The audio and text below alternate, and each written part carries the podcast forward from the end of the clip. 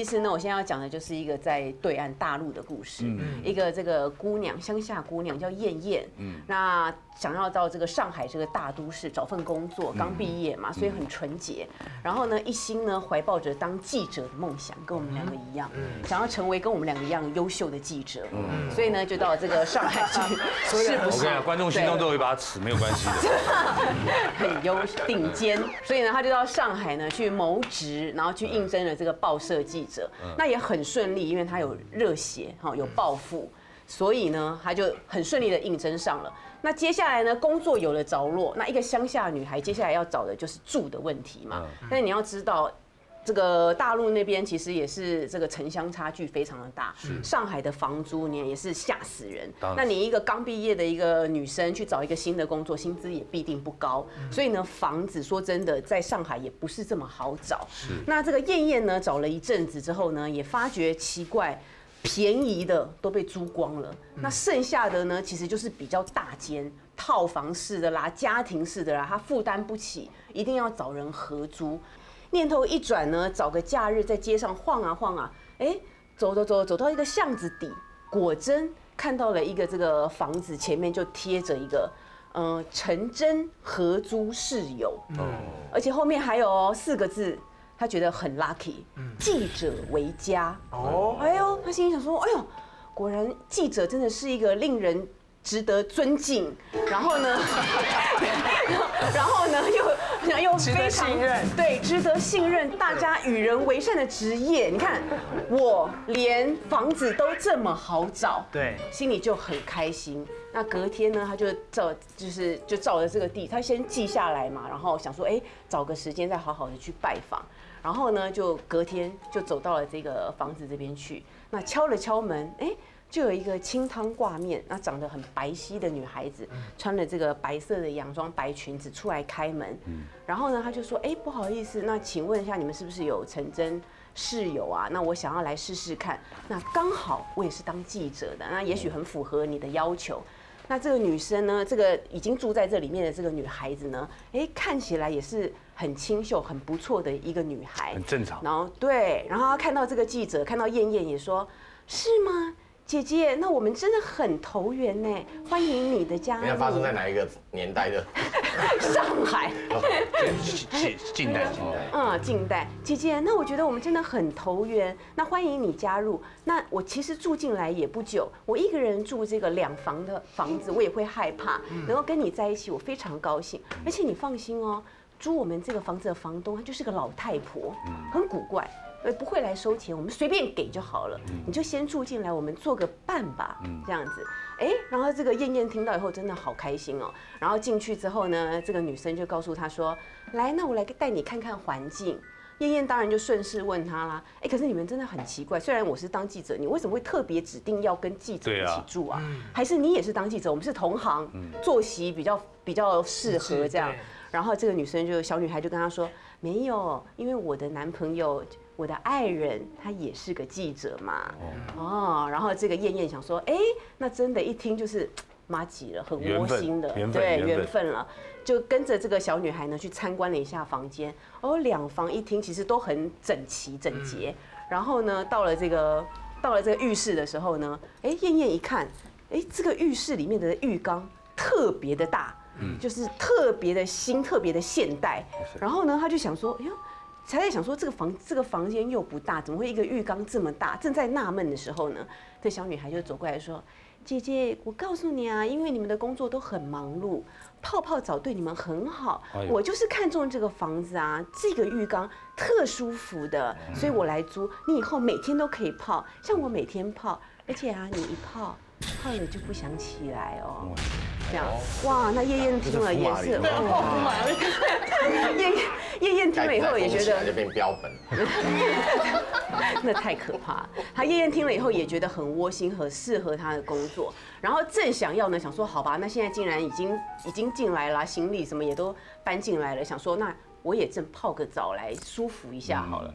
但没想到当记者这一行就是，哎，临时马上手机又响起来，一接报社的长官叫燕燕这个菜鸟回去 stand by，这个大都会嘛有事情发生了，临时调人回去要做个 SNG 什么之类的。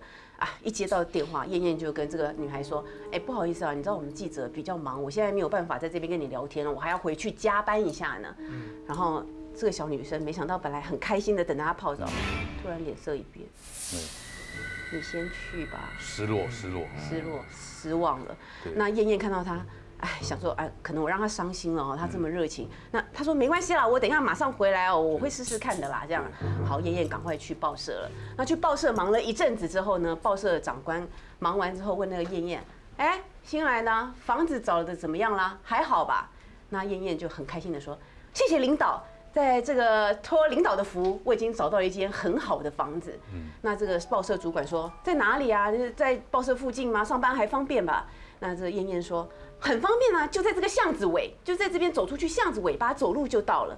那这个主管一听，主管跟他说：燕燕，那一间房子你不要去住哦。嗯，那一间房子我听说之前发生了。很多不好的事情，住进去的人好像没有出来过，很多人在那里面往生了。说燕燕，你把那间房子退租了，找个别的。他说你相信长官跟你讲的话，长官不会害你。好，你去退租了。啊，燕燕一听，燕燕就跟长官说。啊，真的吗？那我行李还放在里面呢，而且昨天也有一个小女孩不懂事，她也住进去了耶。那我要赶快把她叫出来。所以呢，她就赶快的很急，要从报社跑回去嘛。可是这时候她转念一想，因为当记者还是有一点小聪明的，想说，哎，不会吧？贼包？我要救什么 贼包？聪明伶俐，想说，哎，我要救那个女的。搞不好那个女的自己就有问题吧，对不对？然后这时候这一段路，人生跑马灯就他就在他的脑子里面这样回荡着。那个女的，我到底要不要救她？还是她内心挣扎？哦，内心挣扎。然后没想到呢，靠近家里的时候，他想说，我至少我要先把我的行李拿出来吧。看到那个小女孩的时候，哎，看看她的表情，再做决定。哦。然后要接近到自己房子的时候，因为那时候都已经晚上了嘛，要接近自己的房子呢的时候。就听到里面传出很大很大的声音，嗯，就是有人用那种锤子、榔头锤东西的声音，这样啪啪啪。他想说，我家里面发生什么事情了？是是小女生在里面干什么吗？然后偷偷的把门打开，然后进到自己的房间里面，想要看一看，房间没什么事情，客厅都 OK 啊，哇！然后走到厕所，看到一个那个灯昏暗的灯光底下。竟然有一个穿着棉袄的老太太，老太婆穿着棉袄，背对着门口，拿着榔头在捶浴缸，然后口中念念有词说：“又死这么多人，又死这么多人，又死这么多人。”就一直念着同样的话，就一直捶这个。然后燕燕正在想说：“我们家什么时候出现这种古代的老太婆？”心想说：“她她应该就是那个房东。”不对的人，还是到底有没有这个？就是我看到了这个，应该就是不干净吧。嗯。正吓一跳，想说要赶快跑的时候，突然有人从后面就是一把捂住他的嘴，然后一吓一跳，回头一看，原来是这个小女孩。嗯。小女孩捂住他的嘴以后，他看小女孩，小女孩，叫他不要讲话，意思就是不要惊动那个老太婆。嗯。我们赶快走，这样子。快逃。然后燕燕就瞥一下老太婆，老太婆已经拿着那个榔头转过来，已经。看着这个浴室外面，发现他们了，哇！那燕燕一想说，哇，那怎么得了？那赶快就跟拉着这个小女孩就说，我们赶快跑，行李也没拿，就赶快从房里面冲出去，从巷子跑跑跑跑跑跑跑跑到大马路上面，跑到广场上，哇！燕燕才跟这个小女孩松一口气，然后坐在那个广场上面，他就跟那个小女孩讲说，吓死我了，我们家怎么会出现这种古人呐？他到底拿榔头在我们家干嘛？然后这小女孩坐在他旁边。就也没有讲话，也没有看他，默默坐着。然后那燕想说：“怎么回事？你有看过他吗？怎么这样？”哎，就接下来燕燕的手机响起来了。就燕燕手一响起来一接，呃，喂，哎，是是呃是这个这个这个燕燕吗？哎，是一个老太婆的声音。然后燕燕一接起来说：“哎，是啊，嗯嗯，你是谁啊？你怎么知道我的名字？”他说：“哎，其实我我我就是你的房东啦。”嗯，他说：“我是在你的行李箱里面哦。”看到你的电话，现在打给你。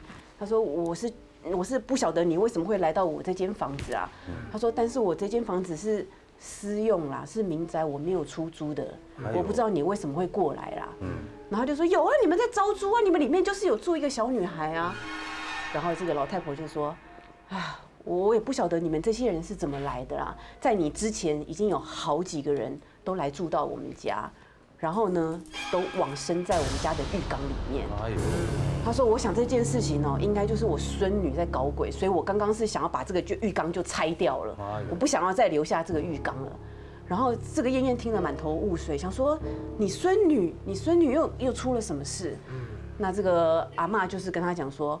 因为我孙女啊，也是两年前在这个屋子过世了。这个屋子本来是我让孙女住的。那那个时候呢，我的孙女本来是跟她一个很好的男朋友，从这个念书时期一起在一起青梅竹马住在这里。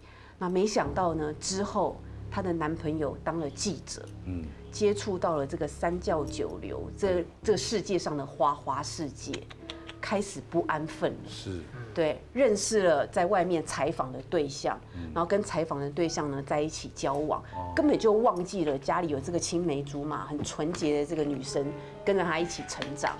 然后呢，这个燕燕呢已经挽不回，呃，这个小女生啊就已经挽回不了这个男记者的心了。然后最后呢，换上了自己最喜欢的一套白洋装，然后就在浴室里面割腕自杀，割腕往生这样。然后从此以后呢，从他孙女过世之后，他的这个屋子其实就封闭了，但是无缘无故、莫莫名其妙，就还是会一直有很多的这个记者住进来。住进来之后呢，一阵子又会莫名其妙的在浴缸里面对死亡。对，所以那个阿妈就觉得说，其实她觉得应该是自己的孙女在搞鬼，那劝这个女生赶快离开这样子。是，对，所以一样啦，便宜的东西不要碰。真的，哎，记者的下场哦，对，还好，男记者就是这样子。